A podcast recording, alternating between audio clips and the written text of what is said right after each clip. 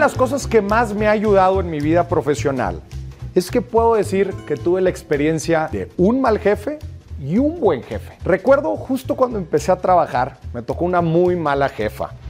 No, era, no se comunicaba bien conmigo, no era clara, no era empática y simplemente no sabía qué es lo que tenía que hacer. Duré muy poquitos meses hasta que después entré a otro trabajo.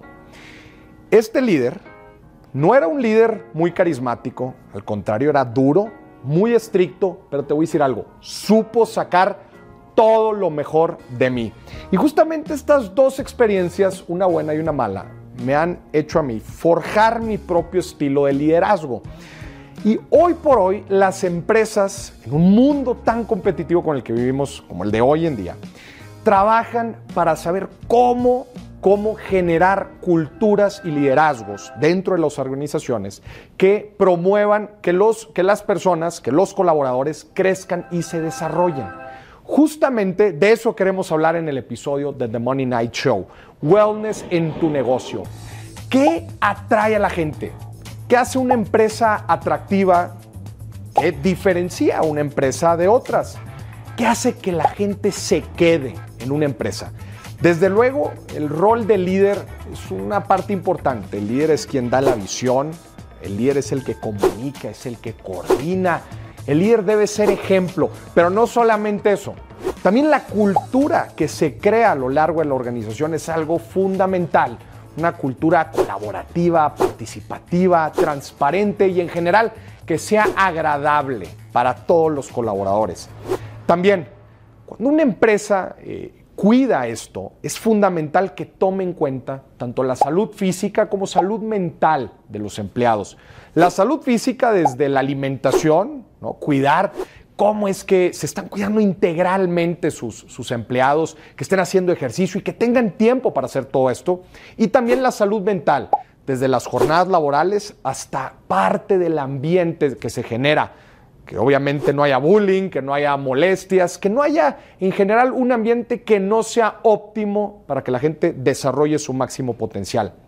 Todo esto también a la empresa le ayuda, la vuelve más productiva, da una mejor imagen, reduce el estrés laboral y sobre todo genera un lugar atractivo para trabajar. En este episodio tenemos nada más y nada menos que a Laila Chartuni, que es presidente de Top Companies y nos va a revelar los secretos detrás de las mejores empresas en nuestro país.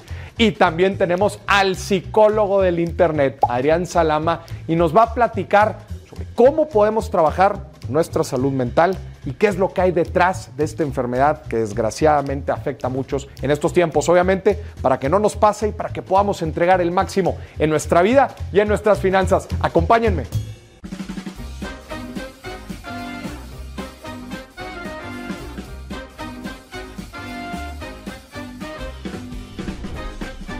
Y estamos de vuelta en The Money Night Show y ahorita está con nosotros una invitada, Laila Chartuni, presidenta de Top Companies. ¿Cómo estás, Laila? Bienvenida. Muchas gracias, Maurice. Muy contenta de poder estar aquí contigo y me encanta la posibilidad de poder contarte un poco de lo que hace Top Companies. No, al contrario. ¿Qué es una Top Company? Bueno, lo más importante eh, es contarte de dónde emana Top Companies. Okay es una medición de pronto que, decidimos hacer que evaluaba cultura organizacional. Okay. La realidad es que no era un concepto que fuera muy afín en, México hace algunos años, hace 15 años que empezamos a hacer esta evaluación. Y, de pronto, bueno, ya vamos por el año 16 porque, porque tenemos un producto específico con expansión que decidimos hacer este ranking que se llama Super Empresas. Derivado de todas las evaluaciones que Top Companies hacía y que básicamente nos permitía entender a las organizaciones desde la visión del colaborador. Desde esta adaptación que el colaborador tiene cuando llega a una empresa y si realmente pertenece o no a ese lugar, le, va a permitir continuar en ese lugar. Si no, seguramente va a rotar y se va a ir a un espacio donde se pueda sentir más cómodo. Ya. ¿Cuáles son esos indicadores? Ahorita lo acabas de mencionar. Rotación de gente es uno de los indicadores más importantes. ¿Qué otras cosas miden en las empresas para llegar a este ranking?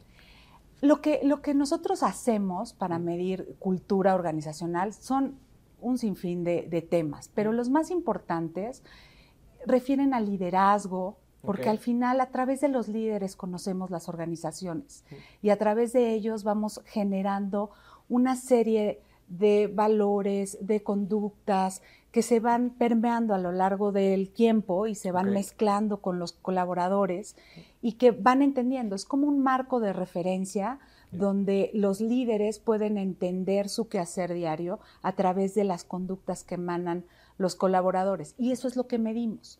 Precisamente en, a través de esta medición nos da la posibilidad de entender a las empresas, de entender qué tan adaptados a esas conductas están los colaboradores y que se traducen precisamente en temas como rotación, como eh, el ausentismo, como temas de salud mental, vamos, eh, es un referente dentro de las organizaciones la cultura y que evidentemente se, te da como un producto el clima organizacional, pero al final es qué tan adaptado está el ser humano a eso que le ofrece. A la organización. Oye, Laila, ¿cómo has visto, digo, 15 años y es un chorro de tiempo, primero que nada, felicidades, ¿cómo has visto que ha evolucionado como, ¿cómo te lo digo? Los, los gustos y preferencias del empleado, del colaborador. O sea, es el mismo colaborador la persona hace 15 años que la persona ahorita. Para empezar, son generaciones distintas. ¿Qué has visto que ha cambiado? Desde la óptica de, top companies, lo que te podemos decir es que todo ha ido evolucionando. Lo que antes se requería o se necesitaba como ser humano, hoy las organizaciones se han tenido que reinventar. Y con esta pandemia, evidentemente, todo esto se aceleró. Eh, fue un catalizador para poder entender ahora las organizaciones desde otra, desde otra manera, desde, otra, desde, otra forma de, de, mm, vivir del colaborador, con otras preferencias, necesidades. Y, creo firmemente en que el ser humano va evolucionando y que a través de, esta, eh, de esta evolución las organizaciones y los líderes tienen que reinventar las formas de conectar con, con la gente. Pero lo que no ha cambiado es que el líder es el que detona esta, este mm, querer pertenecer a, una organización o no. El líder es un factor clave. Claro, el líder, a través de, los líderes, nosotros podemos decir si el colaborador se adaptó o no. ¿De qué manera? Pues si realmente esta conexión emocional es sentida, es realmente vivida por el, colaborador a través de su comunicación, a través de su engagement, a través de si esa, ese fit cultural realmente eh, eh, fue, fue un colaborador que estuvo bien seleccionado o no, si realmente ese colaborador está entendiendo los objetivos estratégicos del negocio para que a través de, de, líder pueda hacer eh, las metas más claras, los objetivos más claros. Cuando hablas de líder te refieres no solamente al dueño o al director general, te refieres básicamente a cualquier persona que tiene gente a su cargo. Efectivamente. A partir de uno ya... Ya te conviertes en un líder. Y aparte tocas vidas, tocas vidas todos los días. Em, un dueño podría entender su negocio de cierta manera, pero realmente cobra vida y, logra cualquier tipo de éxito a través, el que detona el éxito es el capital humano. Entonces, lo que tenemos, no podemos perder de vista como dueños o como líderes o como líder de una sola persona, al final es que estás tocando la vida de cada uno de tus colaboradores y que es importante que lo hagas partícipe de esta organización, que la sienta suya y que pueda determinar de una u otra manera el futuro de la organización en la que, están todos. Esto, aquí estás tocando una ciencia bien interesante que es la ciencia de la motivación. ¿verdad? ¿Qué motiva a la gente a hacer ciertas cosas? Y, en, este, punto, ¿no? en, el, en el tema de las empresas, obviamente está el tema del incentivo. ¿verdad? O sea, ¿por qué yo me quedaría a trabajar en esta empresa? Y obviamente uno de los incentivos más grandes, desde luego, es la lana, es el dinero, ¿no? Es decir, oye, yo me siento bien compensado por el trabajo, por el tiempo, por la dedicación, por el esfuerzo que le estoy metiendo. Obviamente el incentivo económico, financiero es un punto importante, pero no lo es todo. La gente no se queda en las empresas por lana y eso es una realidad. O sea, la gente es, la, la, curva de, de, de, qué tan placentero llega a ser el dinero se esfuma muy rápidamente y, quizás hay veces hasta meses. ¿Cuáles, cuáles, ¿Cuáles crees tú que son como estos grandes incentivos fuera del incentivo financiero que mantienen a la gente eh, no solamente trabajando, sino dando el 100% y entregándose a una organización? La metodología de Top Companies, de evaluación específicamente de cultura, refiere a muchos factores, pero, pero creemos firmemente que a través de la comunicación correcta vamos consolidando culturas. Y a través de una serie de temas que hace el líder transmitiendo la cultura deseada. Y a través de este, obviamente es importante lo, que ganes, lo, que, sea justo, que sea justo esto que, que, recibes por tu trabajo. Y evidentemente este acompañamiento, ¿sabes? hace rato preguntabas, ¿cuáles son uno de, los puntos más importantes que hoy vemos que antes no era tan importante? Hoy creemos firmemente que los colaboradores necesitan sentirse acompañados en el proceso de crecimiento y desarrollo. Cuando Procesos de crecimiento y desarrollo entre la empresa. Y, esto detona que la persona se quiera quedar, que quiera apostar a quedarse en una empresa. Sí, estoy creciendo, estoy... claro, y, y, tengo un plan de vida que de una u otra manera corresponde a lo personal. Seguramente a través de todo este proceso emocional que tiene que enfrentar el colaborador para ver si realmente está en el lugar donde se siente respetado, cómodo, eh, retado, porque también es un, tema. los retos de, decir, oye, me estoy, esto me está exigiendo mi máximo y con ello estoy creciendo. Como Exactamente. Y, y, mi líder me acompaña en este proceso. Entonces, seguramente eh, eh, vamos a ir viendo en los siguientes años cambios, porque, porque hoy por hoy posiblemente antes no era tan importante el wellness, no era tan importante sentirte bien con lo que tenías, con lo er, tenías que trabajar. Pero hoy le damos un concepto distinto al bienestar, pero hay un bienestar espiritual, emocional, eh, físico. Entonces, y, y, lo que te funciona a ti posiblemente a mí no me funcione. Entonces, todos los seres humanos tienen diferentes necesidades. Las organizaciones se vuelven hoy expertos en seleccionar a las personas que realmente a través de todas estas políticas prácticas que las empresas empiezan a desarrollar para poder hacer sentir cómodos a los colaboradores, realmente te vas volviendo un experto en el tipo de gente que tú, que tú atraes. Claro. llevas mencionando mucho el tema del liderazgo, ¿verdad? De los líderes y su, importancia en una organización para ser un un lugar atractivo, para convertirla en una top company.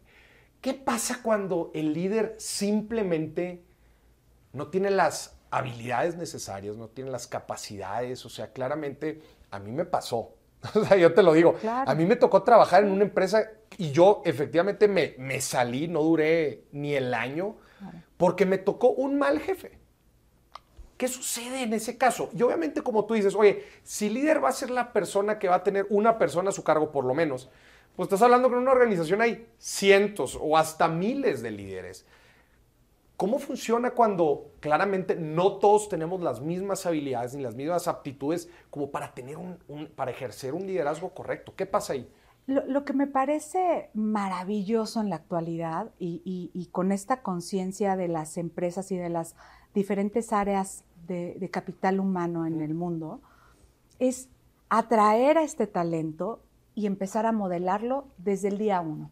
Desde que llega la persona, eh, digamos, desde un becario, eh, se convierte en un modelaje constante, Mauricio.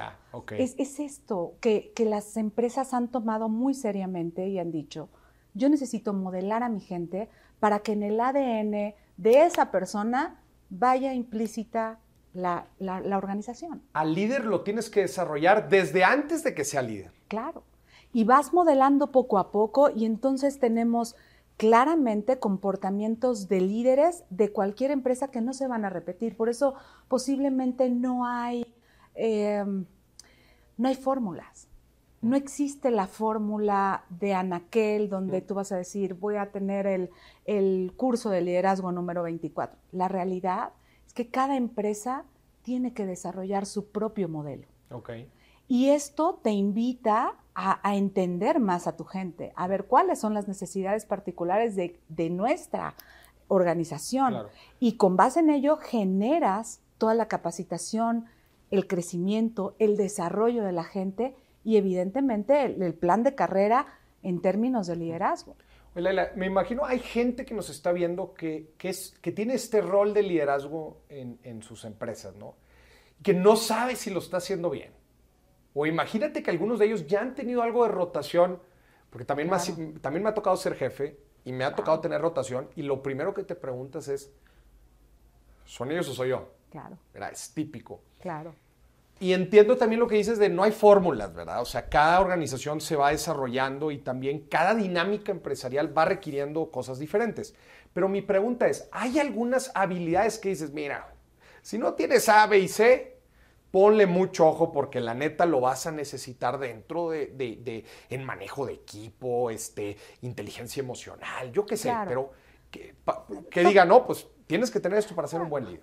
Claramente, y dentro de la evolución que, que tomamos en cuenta hoy en la medición, estamos hablando de, líderes que realmente tengan una, una, inteligencia emocional que se haya ido desarrollando y que esté madura para poder enfrentar este tema humano.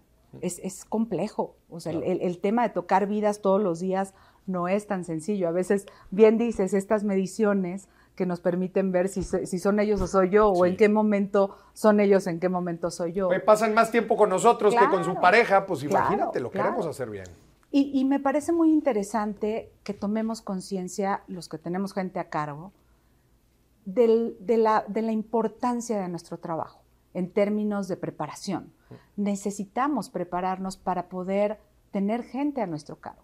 Es, una labor de todos los días, de estar revisándonos, de tener autoconocimiento, de tener una serie de temas que te permitan seguir creciendo. Posiblemente en México nos ha costado mucho trabajo este tema de poder entender las mediciones, porque al final el hecho de que salgas mal en algunos puntos da miedo pero también te retroalimenta y te hace crecer. Entonces, estamos en un proceso de crecimiento constante en todos los países en temas de cultura, pero, pero claro, el líder necesita alimentarse y la única manera de alimentarse es a prueba y error y midiéndose y viendo de qué se trata el, tema de, que estén necesitando sus, colaboradores en ese momento. Claro. Laila, una, una, de las preguntas también que, con las que me enfrento yo como líder de una organización es, últimamente se ha puesto justo muy de moda y se, ha estado platicando mucho este tema del wellness en los negocios, ¿no? Y, de cómo crear estos lugares eh, óptimos y que la gente se sienta a gusto, pero hay, una, hay un punto medio, ¿y a qué me refiero con el punto medio? Me refiero a que, ¿cómo en realidad sí, cómo sabemos si debemos de seguir creando estos lugares eh, óptimos donde la gente quiera trabajar, etcétera? O también ya es la gente poniéndose los moños de, ay, bueno, pues, este es trabajo, ¿verdad? Oye, no puedes trabajar todos los días desde casa, pues ni modo, papá, pues tienes que venir a jalar. Claro. ¿Dónde está ese punto medio? No sé si me explico. Es parte de la cultura y es parte de, de las nuevas generaciones que también se integran. Obviamente, esto es algo de moda, vamos a hablar claro, tienes toda la razón, cuando lo mencionaste, son conceptos que de pronto eh, tenemos que retomar porque al final son importantes para las nuevas generaciones, pero también tenemos que tener una evaluación clara de qué es lo que queremos como empresa. La empresa, ¿hasta dónde llega la responsabilidad? ¿Sabes? Porque, porque de pronto se, se pierde en hasta dónde es importante entregar todas las posibilidades, Exacto. pero también el colaborador, hasta dónde queda su responsabilidad de adquirirlas. Claro. Entonces, me, me, parece un tema importante que creo que a nivel líderes en, en el mundo se está discutiendo. Sí es importante acercar las herramientas pero es responsabilidad individual del colaborador saber si las toma o las deja. Porque no puedes obligar a nadie a que crezca y se desarrolle. No puedes obligar a nadie a que tenga temas de autoconocimiento, pero me parece muy interesante que el colaborador tome la responsabilidad de su propio desarrollo y de su propio bienestar.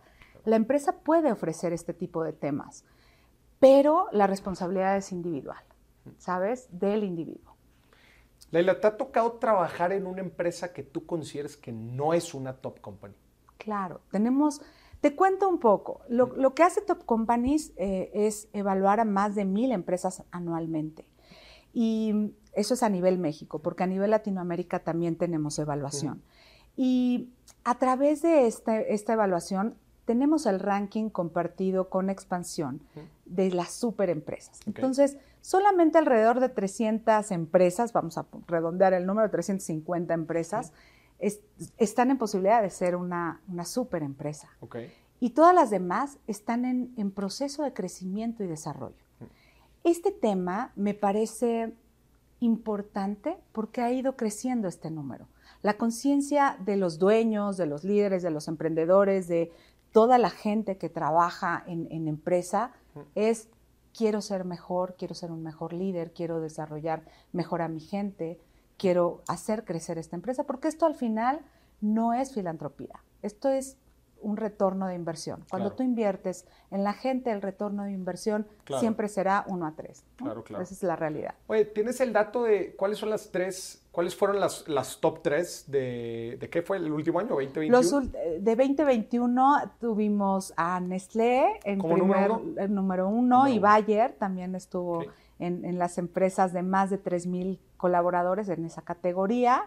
Y, bueno, al, final estas empresas son empresas que nos vienen a dar ejemplos de cómo hacer una cultura sólida, transnacional, que traspasa las fronteras. Eso, me parece mágico.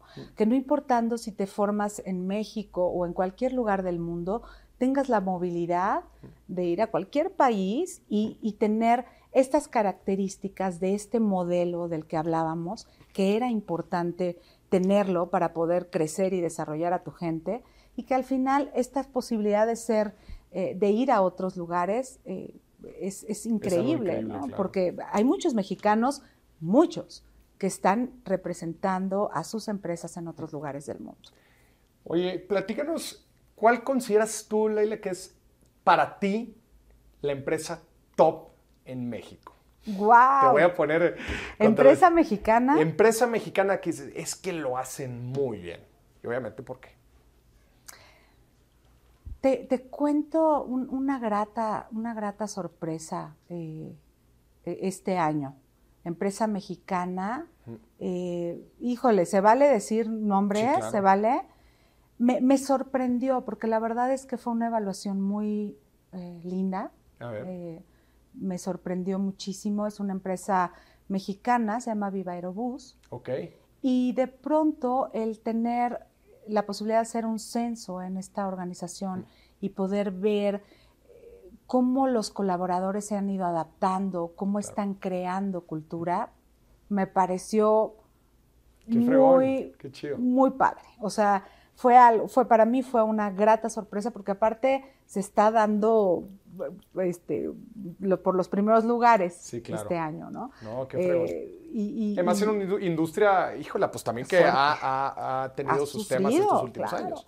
Y, los colaboradores están agradecidos, están entusiasmados de ser parte de. Entonces, el hecho de ser, em, acompañar a empresas mexicanas como Top Companies, eh, realmente representando a esta empresa, eh, me, siento orgullosa de lo que hemos logrado poder ir a cualquier país a, defender nuestra metodología de evaluación y que muchas empresas a nivel mundial nos estén buscando por esta evaluación, la verdad es que nos hace, nos hace sentir orgullosos, pero también que, estamos haciendo las cosas bien en México.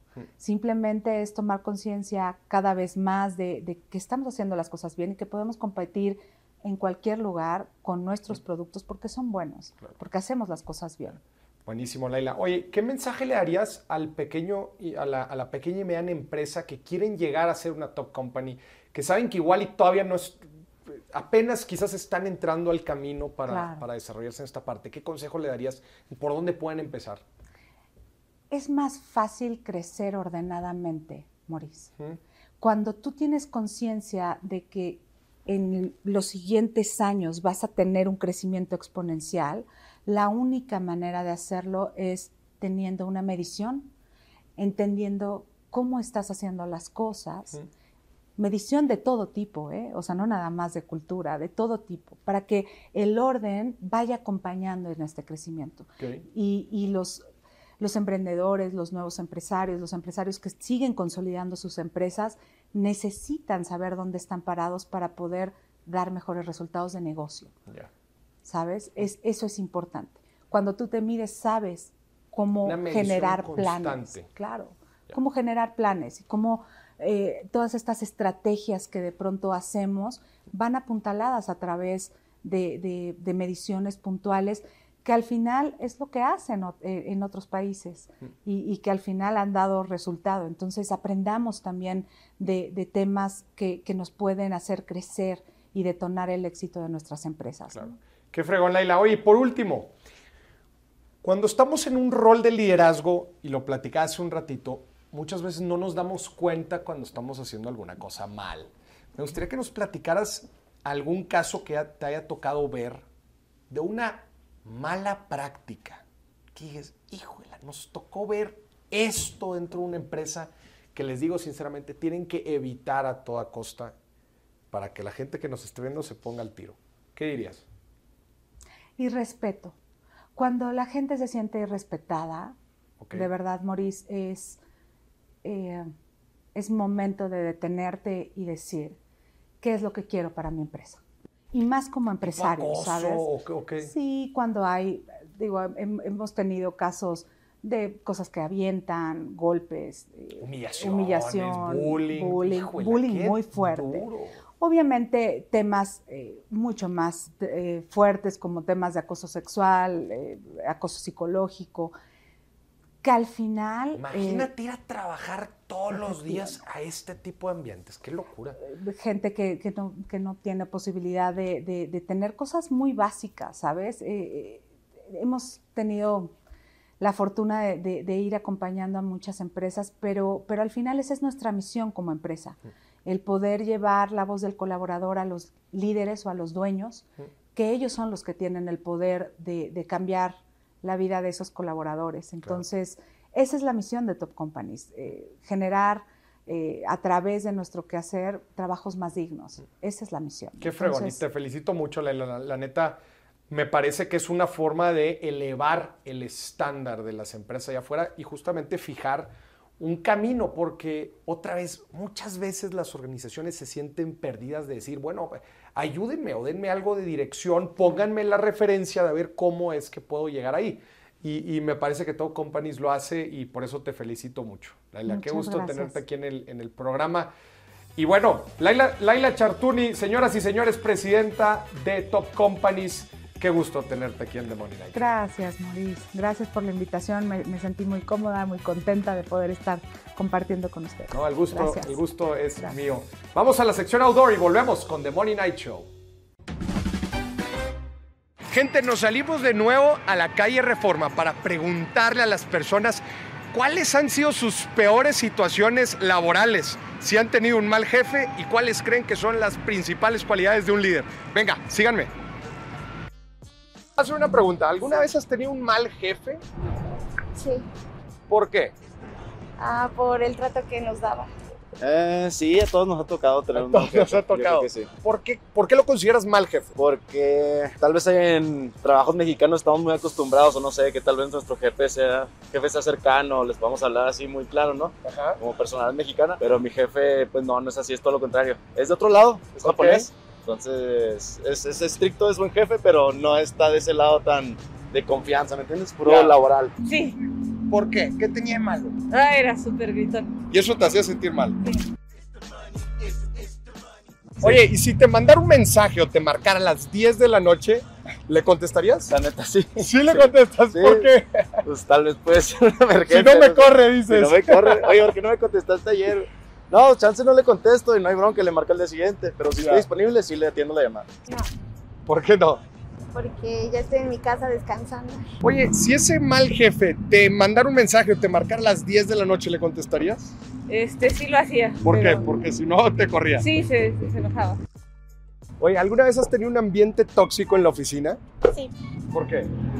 Ah, igual por el trato y el mal... No había compañerismo. vaya. Ambiente tóxico laboralmente. No sé, con tus compañeros o algo así que digas, aquí no está chido trabajar. La neta no me ha tocado. O sea, he tenido dos jales, me ha ido bien en esa experiencia, buenos ambientes labor- laborales, la neta. Oye, ¿alguna vez te ha tocado un ambiente tóxico fuera de tu jefe con compañeros o así en el trabajo? Sí, también. También. ¿Qué, qué pasaba? Eh, pues no sé, a lo mejor te tiran mucho hate. entonces- Mucho hate y bullying. Oye, para ti, ¿cuáles deberían de ser las, las cualidades de un buen líder? Híjole, pues debería de aprender a, a saber manejar a su gente en cuestiones de eh, apoyo, atención ¿Mm? y organización. Organización a todo el equipo. Que sea cercano a la gente, que guíe por el ejemplo eh, y que genere confianza. Confianza, en el equipo. Sí. Súper. Órale, hermano. Muchísimas gracias. Dale. Que estés bien. Y estamos de vuelta con The Money Night Show en el episodio de Wellness en tu negocio. Y no podemos hablar de wellness en nuestra vida, en nuestra vida profesional, sino hablar con un psicólogo. Pero no vamos a hablar con cualquier psicólogo. Estamos hablando con el psicólogo del Internet. Usted lo conoce. Adrián Salama, bienvenido. ¿Cómo estás, Adrián? Muy bien, Maurice, ¿tú? Bien, también. Ahora estoy mejor, me siento más tranquilo nada más de, de tener aquí tu presencia. E- Es, algo, es un efecto, ya sabes, de aura, como de wow. Sí, de un aura. Como es de wow, es que ya estoy con un psicólogo, ya puedo sacar todos mis problemas. Mira, no vamos ni a empezar a la entrevista y te quiero hacer esa pregunta. ok. ¿Cómo le hace un psicólogo para descargar la cantidad de cosas que escucha en sus terapias? Eso me ha...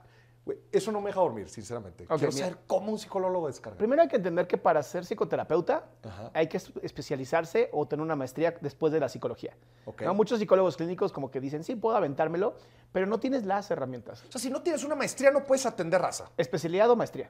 Especialidad de maestría, si no, No deberías. Incluso la Ley Federal de Salud Mental lo prohíbe. lo prohíbe. Órale. ¿Qué digo? En México, por desgracia, pues ya sabes, hay de O sea, hay todo. prácticas de todo. Hay de todo, ¿no? Hay gente que ni es psicólogo y estudia algún tipo de psicoterapia. Pero... eh, No atienda gente si no tiene especialidad o maestría. O que pregunten, ¿no? Que las personas también pregunten. Eso es importante. O sea, usted Claro. que estudió. Claro. Porque siempre es como, de, me lo recomendaron. Ah, ok. Y llegas y empiezas a hablar y a lo mejor ni estudió, ¿no? Pero Claro. pues es, es bueno No, y escuchar. ahora en el mundo de las redes sociales también es bien delicado eso, ¿verdad? Sí, totalmente. Pero bueno. Entonces, bueno, eh, en la maestría, yo estudié en maestría y después bueno, una especialidad y después un doctorado, aprendes a, a- ahora sí que a vaciarte y tienes supervisión. Yo tengo mi psicoterapeuta, O sea, tú a la vez tienes. Sí, claro, claro, con el que vas y, y hablas de muchos temas. Ya hay muchos temas que no me afectan, ya tengo 19 años trabajando en esto. No y hay muchos temas que ya he escuchado y que ya los tengo muy normalizados. Ok. Hay algunos temas más bien de mi vida personal que sí voy y platico con mi terapeuta para que no afecte mi vida profesional. Ah, muy bien. Súper. Oye, y a ver, ya entrando al tema de, de- de la salud mental. Es algo que ha ido agarrando moda últimamente. Te soy sincero, yo lo he escuchado demasiado en los últimos 5 o 10 años, pero luego no lo escuchaba, pero antes no lo escuchaba. ¿Es algo que se ha puesto de moda? ¿Es algo que se está normalizando? ¿O es algo que ha ido agravándose dadas lo que tú quieras, las redes sociales, el mundo en el que vivimos? ¿Qué opinas tú? Fíjate que yo empiezo a ver este desarrollo de la- del wellness y la, y la salud mental después de que lo que fue... ¿Estás de acuerdo que la palabra hoy, hoy en día es wellness? Sí, ahora es wellness porque es que no se escucha tan mal, ¿sabes? Sí. ¿No? Salud mental es como estás mal de acá arriba. wellness es como todo, es Todo holístico. bien. Balance wellness. Incluso en- hace 10 años que yo atendía, eh, bueno, que estuve trabajando con varias personas de, de los medios, ahora sí que de industria y todo esto, decían, contigo no es psicoterapia, es coaching. Y yo decía, está bien, yo soy psicoterapeuta, tú quieres decir que es coaching, di que es coaching, ¿no? Pero coaching es otra cosa, ¿no? Es otra cosa completamente distinta. completamente pero distinta. no se escucha que estás loco. ¿Sabes? Y ese es el problema. Apenas ahorita, y gracias a los millennials, ¿no? Y los centennials todos, ya no es, ya ir con el psicoterapeuta ya no es locura, ya es algo que deberías de hacer. Es más como, ¿por qué no estás yendo? Ya. Y eso sí es un poquito moda, pero también por, la- por el resultado positivo que tiene. Ok. Pero piensa hace 10 años, 20 años, la idea del machismo, la idea de tú tienes que ser un hombre fuerte, grande Sí, y, nunca tener problemas, ¿no? Y tus problemas te los tomas con alcohol para que bajen. Y, Claro, claro. entonces, obviamente el psicoterapeuta es como soy débil y eso nos ha pegado mucho a los hombres. La parte de la vulnerabilidad, la parte de la vergüenza, ¿no? Cuando, claro que aceptar tu vulnerabilidad, aceptar tu vergüenza, aceptar que todos, todas y todos tenemos problemas de salud mental es una belleza, porque te abre la posibilidad de mejorar, ¿no? Y entonces, las personas que tienen a alguien con quien platicar honestamente, abiertamente, sin el miedo a ser avergonzados, son personas que tienen, reducen ansiedad y reducen depresión. ¿Por qué hace 10 años empezó esto tan fuerte? Porque los niveles de depresión empezaron a aumentar a un nivel... O sea, sí aumentaron. Brutal. Y gracias a la economía de, comportamiento o behavioral economics, que fue... Ellos fueron, de verdad, lo odio porque pues, al final los psicólogos deberíamos de haber sido, pero fueron los economistas de comportamiento los que dijeron, oigan, estamos viendo que hay gente que está en el trabajo, que, que no está produciendo. O sea, nos, lastima más que estén sin hacer a que no estén. Y empiezan a buscar el por qué. Y ese por qué fue la depresión. Ok, ¿pero a qué se debe? O sea, ok, ya el indicador es la depresión. Sí. ¿Qué hay detrás? Muchísima ansiedad de antes. O sea, entonces sí es un hecho que ha ido aumentando. claro. Eh, a ver, los niveles, de, los niveles de, de, ansiedad, depresión y suicidio a nivel mundial, estamos hablando ya de pandémicos. Más del 7%. Órale. De esto no se habla. ¿No? La ¿7% de qué? De uh, depresión. Bueno, de depresión estamos hablando ya de un 46 después de la pandemia. ¿Pero 46% de qué? De la población. ¿Qué? De la población tiene algún tipo de depresión. ¿La mitad de la, de la gente? La mitad de la gente tiene algún tipo de depresión o de ansiedad. Ahora, enfermedades mentales es un tercio de la población mundial. Un tercio. Y eso es algo que la gente no entiende. Dicen, ay, la gente, enfermedad mental no, no existe. No, no, no. Uno, así, uno de cada tres tiene algún tipo de, trastorno mental o de enfermedad mental. Ahora, ahorita tú has mencionado, mencionado algunas, la ansiedad, la depresión. Son la base. Pero hay, hay, unas, como dicen, menos peores que otras. Es que todas son enfermedades. No, porque todos podemos sentir ansiedad en algún momento. El problema es cuando se vuelve algo crónico, ¿no? Eh, lo que pasa es que la ansiedad es, un es una forma de tu cuerpo. algunos psicólogos llaman como una emoción, pero realmente es un sistema de supervivencia todos, todas, todas las personas sienten ansiedad. No existe alguien que no sienta ansiedad, eso es imposible. El problema es cómo lo trabajas. Eh, la ansiedad genera adrenalina, y cortisol. ¿Cuánta gente realmente conoces que hace ejercicio? ¿Cuánta gente conoces que realmente descansa ocho horas? ¿Cuánta que come bien. Que come bien, eso es sumamente importante. Entonces, mientras más cortisol haya en la sangre, más inflamación, mientras más inflamación, más ansiedad, y es un ciclo, ¿no? Que se va generando. Llega un punto de tu, cerebro que tiene tanta ansiedad que de pronto dice shutdown. Ya baja, dice, se baja la palanca, se acabó y te deprimes. Ok. La depresión es muy común. Lo que pasa es que la depresión todo el mundo cree que es una persona toda tirada, jodida. No es cierto. ¿Cómo es la depresión? La depresión puede ser encabronamiento con todo, así de estar encabronado con la vida. Todo te irrita. Todo te irrita, porque yo lo llamo, estás, estás en un burnout emocional. Ok. Es tanta la ansiedad que has cargado que tu cerebro dijo se acabó. Oye, ¿y qué hay detrás de todo esto? Entiendo el indicador, es claro que tenemos un grave problema de salud mental. Dices, hace 10 años eh, se dan cuenta los, los economistas, gente, no estamos produciendo como antes, algo le está pasando a las personas. ¿Qué encontraron? ¿Qué hay detrás? Lo que hay detrás es que justamente eh, este, esta idea de, de una sola persona va a trabajar y una persona se queda en casa ya no funcionó. Y de pronto muchos hijos e hijas se quedaron en abandono en la televisión, el internet, pues estamos hablando que internet en el 81, 80, 90, ¿no? Ya empezó como más fuerte. Sí, claro. Y es la generación de los millennials, es la generación de los centennials, que de pronto fue como un, oigan, este, ¿y qué hacemos con ustedes? La generación X ya no supo que, ya no pudo trabajar una sola persona, tuvieron que trabajar dos. Okay. Y este abandono a los niños, niñas, que hoy son adultos productivos, genera un apego evitativo, un apego ansioso, y es no sé qué hacer con mi vida, porque mis papás no estaban. Me cuidaba mi abuela, me cuidaba la tele. ¿Todo es por eso? Todo es por esto. Por la falta de los padres en la casa. Y la economía. Y la economía. O sea, llega papá, llega mamá. a veces no hay papá, ¿no? a veces no hay mamá. Es más, un, más no papá, pero bueno.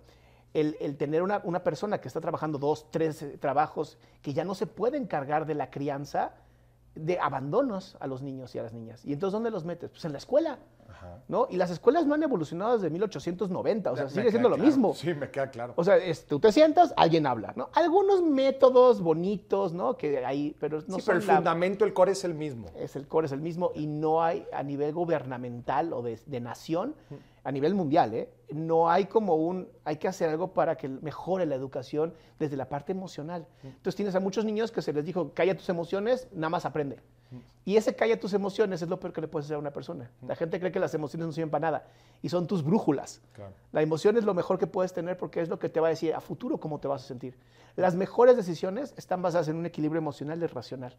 Jamás solamente racional. Ya. Oye, ¿tienen algo que ver las redes sociales? Porque luego también mucha gente culpa a las redes sociales de decir, oye, eh, el estar viendo tanta gente, el estarte comparando eh, todo el tiempo, obviamente crea una ansiedad, crea... ¿Han involucrado, han pues mira, influenciado esto? Eh, no, no, les voy a echar la culpa porque me odio satanizar algo, ¿sabes? Al final creo que todo es un todo. Y además tú eres el psicólogo de las redes. Exactamente. no, no, pero sí es importante entender algo. Sí hay estudios que demuestran que más de una hora en red social, o sea, tú estar más de una hora viendo redes sociales, aumentan en casi 50% la depresión. 50, más de una hora. Más de una hora. Si tú pasas más de una hora en redes sociales de, estar ahí comparándote, viendo, haciendo lo que están otras personas haciendo, eh, es un tirada hacia arriba, una moneda al aire de te puedes llegar a deprimir. O sea, ¿puede o no puede? ¿Cuánto pasa el, mexicano promedio?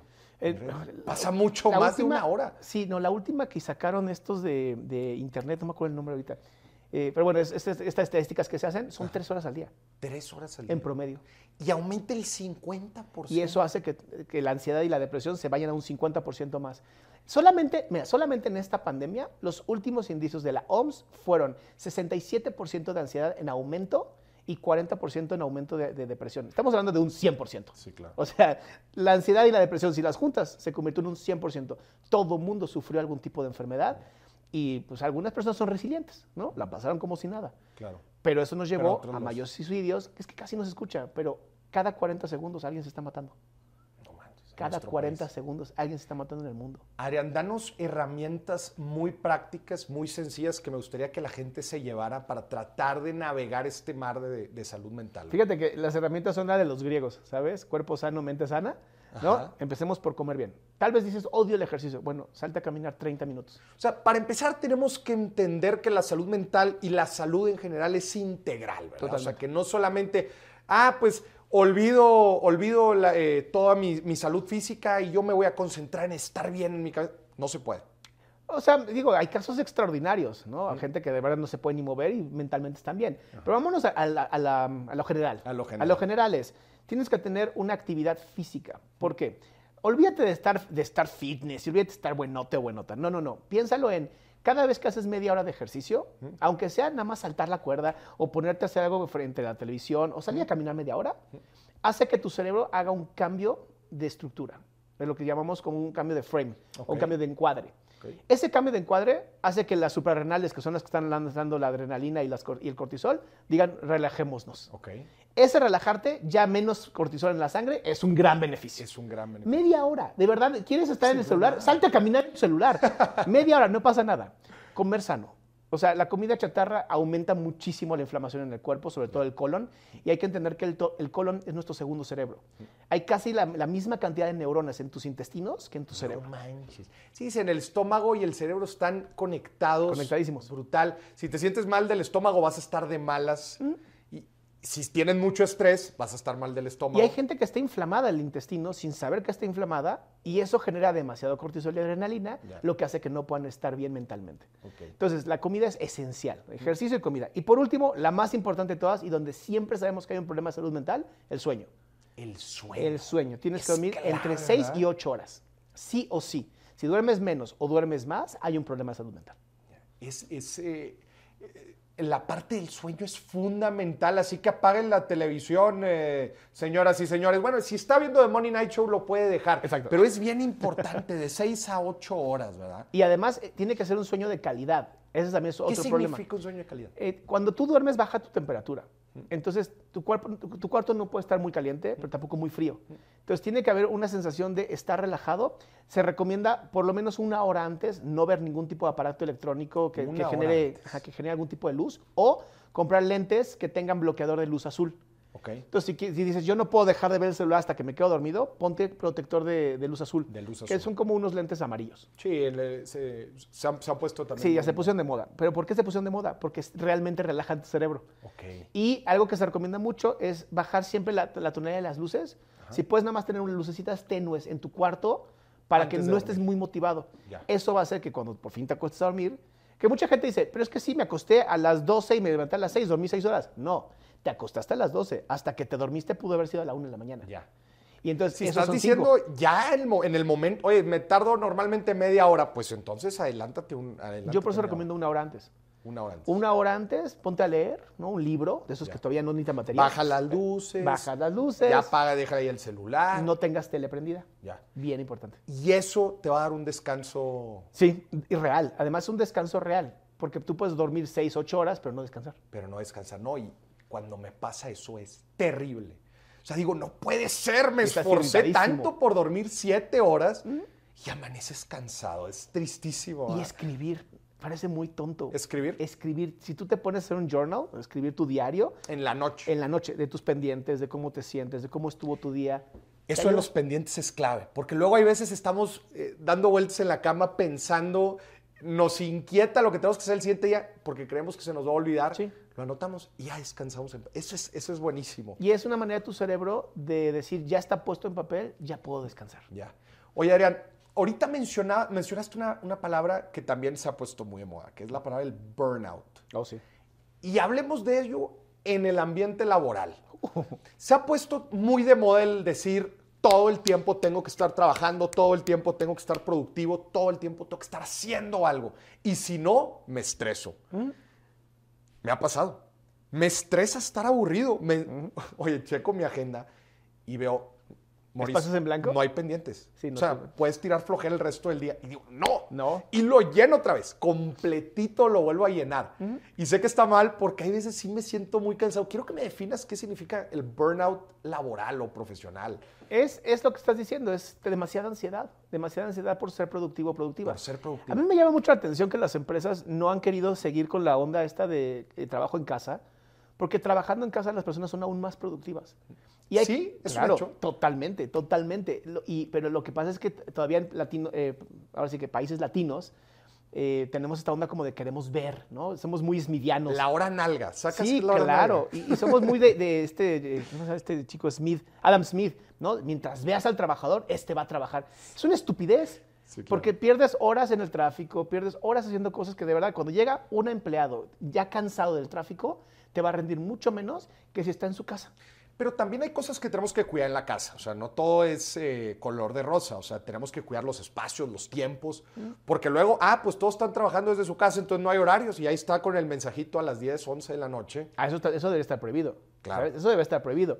Pero si tú tienes un horario claro, definido, ¿no? Muchas empresas en Estados Unidos con las que trabajo a veces, es a tal hora ya no se pueden ni mandar correos. O sea, tú no puedes mandar un correo, es como de, uh, no puedo O sabes ya". que no te van a contestar. Inclusive en Francia ha habido varias hay- demandas. Hay, delitos.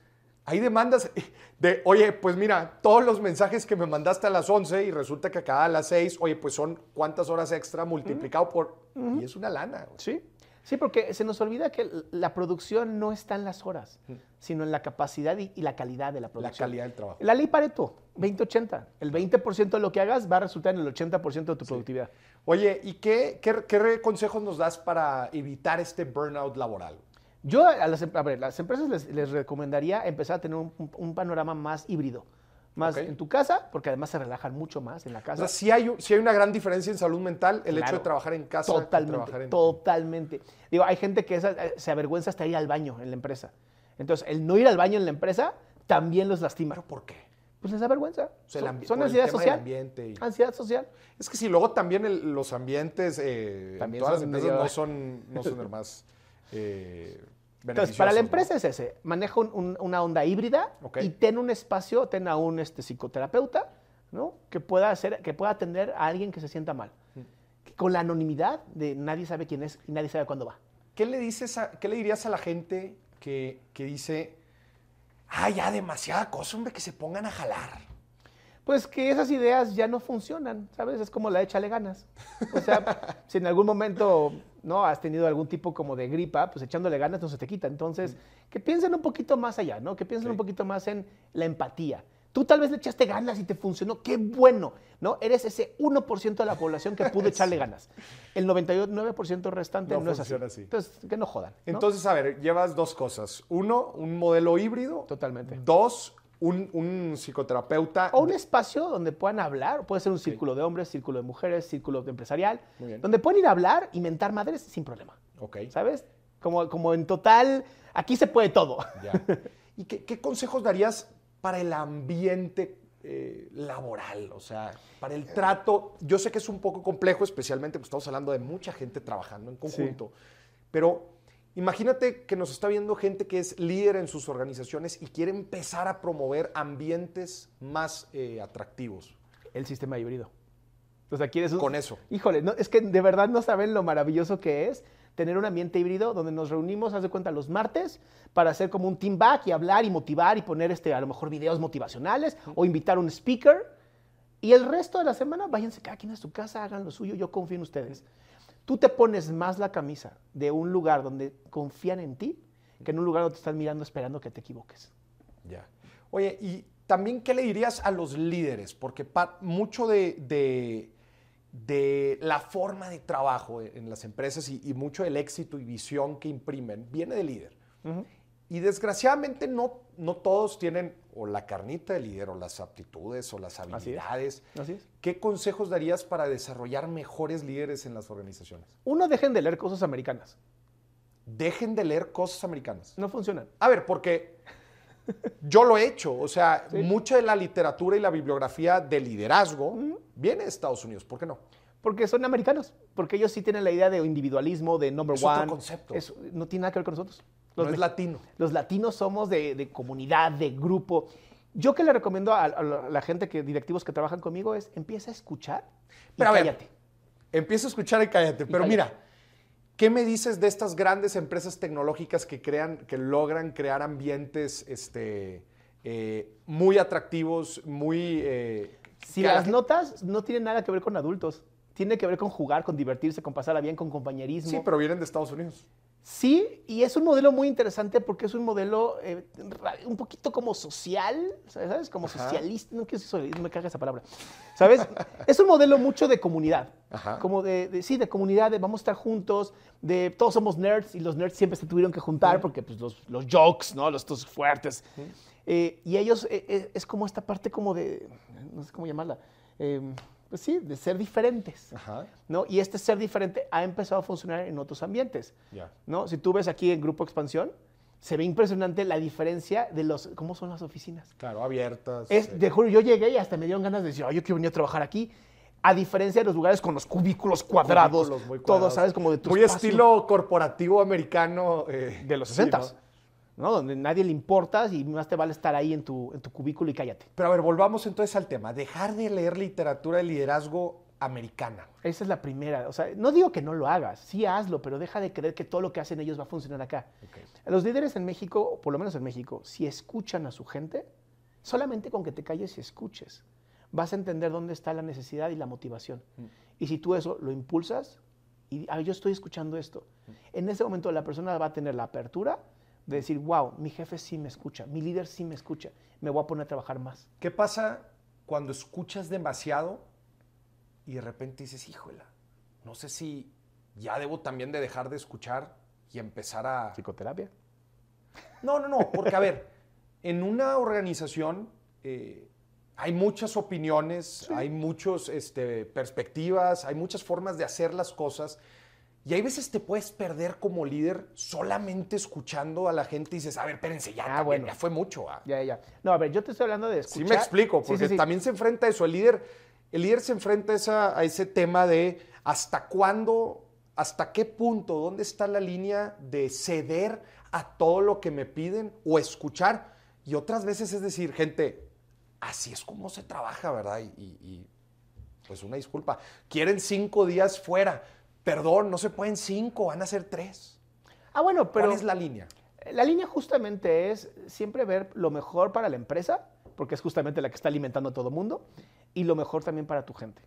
Entonces hay que tener un equilibrio y ahí el líder, ahí es donde siempre recomiendo, el líder debe tener a alguien, mentor, un este, psicoterapeuta, que le ayude a confiar en sus decisiones. Yo no, cuando hablo de que tienes que escuchar, no me refiero para que eh, cambie tu forma de pensar, Escucha para que ellos trabajen mejor y se sientan mejor. Ok. No para tomar diferentes decisiones. No necesariamente para decir, ah, entonces me dijo A, voy a hacer A. No, no, no, no, para nada. Creo que el líder, eh, una persona que sí tiene la capacidad de hacer liderazgo, que ha, que ha estado ahí, que conoce cómo funciona y quiere mejorar, debe de confiar en su instinto. Y su instinto debe de estar siempre pues de cierta manera lijado Ya. por estas pláticas con gente que admires y gente que te ayude a tomar tus mejores decisiones. Adriano, podríamos estar platicando aquí por horas, ¿eh? La neta es que estoy, impactado y estoy súper entretenido porque la neta nos estás dando mucha carnita. Te voy a hacer unas preguntas rápidas Va. de volada. Va. Y luego vamos a pasar a un juego ¿eh? en donde vas a tener que comer algo asqueroso. ¿no? Ya me dijeron No- que posiblemente tú lo hagas. Vamos a ver qué tan rápido contestas. Pero bueno, para ti, ¿cuál es la empresa en México que mejor trata la salud mental de sus colaboradores? Híjole, en salud mental no, no conozco, de verdad no conozco. te haya tocado ver alguna que lo haga bien. que son americanas. O sea, No, no pasa nada. Dije, en, o sea, que ah, esté que en esté México. México, que esté en México. Google. Google lo hace bien. Google, que no lo hace como en Estados Unidos, Aquí no lo hace como allá. no, para nada. ¿Por qué? Eh, digamos que estamos muy, muy mexicanizados. Como que sienten, todavía los líderes de- de México sienten que no va a funcionar el modelo de California.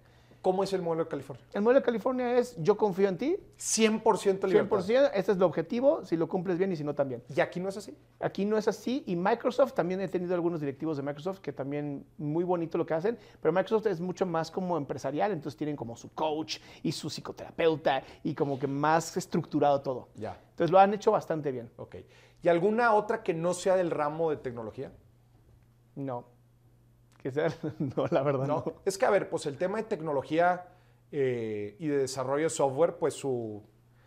Pues la base de lo que hacen está en la gente, ¿verdad? En Y la los- creatividad. En los programadores. Sí, desde luego, pero en general en, la- en la persona. Entonces ellos como que si- siento que tienen muy presente el hecho de cómo yo a la gente la tengo que tratar de la mejor manera. Pero otro tipo, por, por eso te preguntaba, otro tipo de negocios, no sé, alguna manufactura, este, comercial. No que yo conozca, honestamente. No. Y, y no que ni siquiera. Es chistoso porque en la parte de la psicología, en donde vemos esta parte del wellness y la salud mental, no hay, se ha intentado. Hay empresas que como que lo han intentado, pero pues, te dan cinco minutos, ¿sabes? O sea, Facebook es de las peores empresas para trabajar. Facebook. Es de las peores empresas para trabajar. Porque te dan cinco minutos de, de trabajo mental y la verdad es que, aunque lo han intentado como mejorar, no saben cómo. Ok. Y entonces a mucha gente le gusta trabajar ahí por el nombre, Ajá. pero la realidad es que no lo han hecho bien. Ya. Mucho ingeniero en vez de humanista. En, en la parte de desarrollo de salud mental y eso. Ajá. Qué fuerte, fíjate, no, no, no lo, no lo Pues, esperaría. hubo un problema gravísimo en el Senado con este Mark Zuckerberg, justamente por eso. Ya. Y bueno, también otra empresa de tecnología que se mete. digo, ha, ha habido varios temas en, en empresas de tecnologías, tienes razón. No todo es, no todo es color de rosa y también hay que, hay que ver cómo, cómo funciona. Oye, a ver, vámonos del otro lado. ¿Te ha tocado ver algún ambiente, o inclusive tú haber trabajado en un ambiente tóxico que digas, es que aquí lo están haciendo todo mal? Sí. Sí, no voy a decir los nombres de las No digas empresas. los nombres, pero ¿qué veías? Eh, justamente lo que veía es que el equipo estaba buscando canibalizarse. O sea, de- era de hablar mal del otro Para ganarse la medalla. para, ajá, para que el jefe viera que se mira que yo lo hice mejor que tú. Y, y entonces en vez de crecer como empresa, tiene una rotación del 400%. 400. Era una locura, era una locura. El 400%, imagínate. O sea, cada persona que contrataban se les iban cuatro. No puede ser. ¿Sí? Una locura esa empresa. No, y es que eso pasa muchísimo en empresas muy, pero muy piramidales. Totalmente. En donde, oye, somos 50 en esta línea, pero arriba hay 10 lugares. Entonces, 50 para 10. Entonces, todos empiezan a pelear y se vuelve también un ambiente súper político. ¿Estás de acuerdo? De, Ajá. ah, pues yo me llevo con los de arriba, entonces, ento- y, y- y cómo le hago aquí para estos bajarlos? Y se vuelve súper tóxico. No, y de, de hablar mal hasta de los hijos.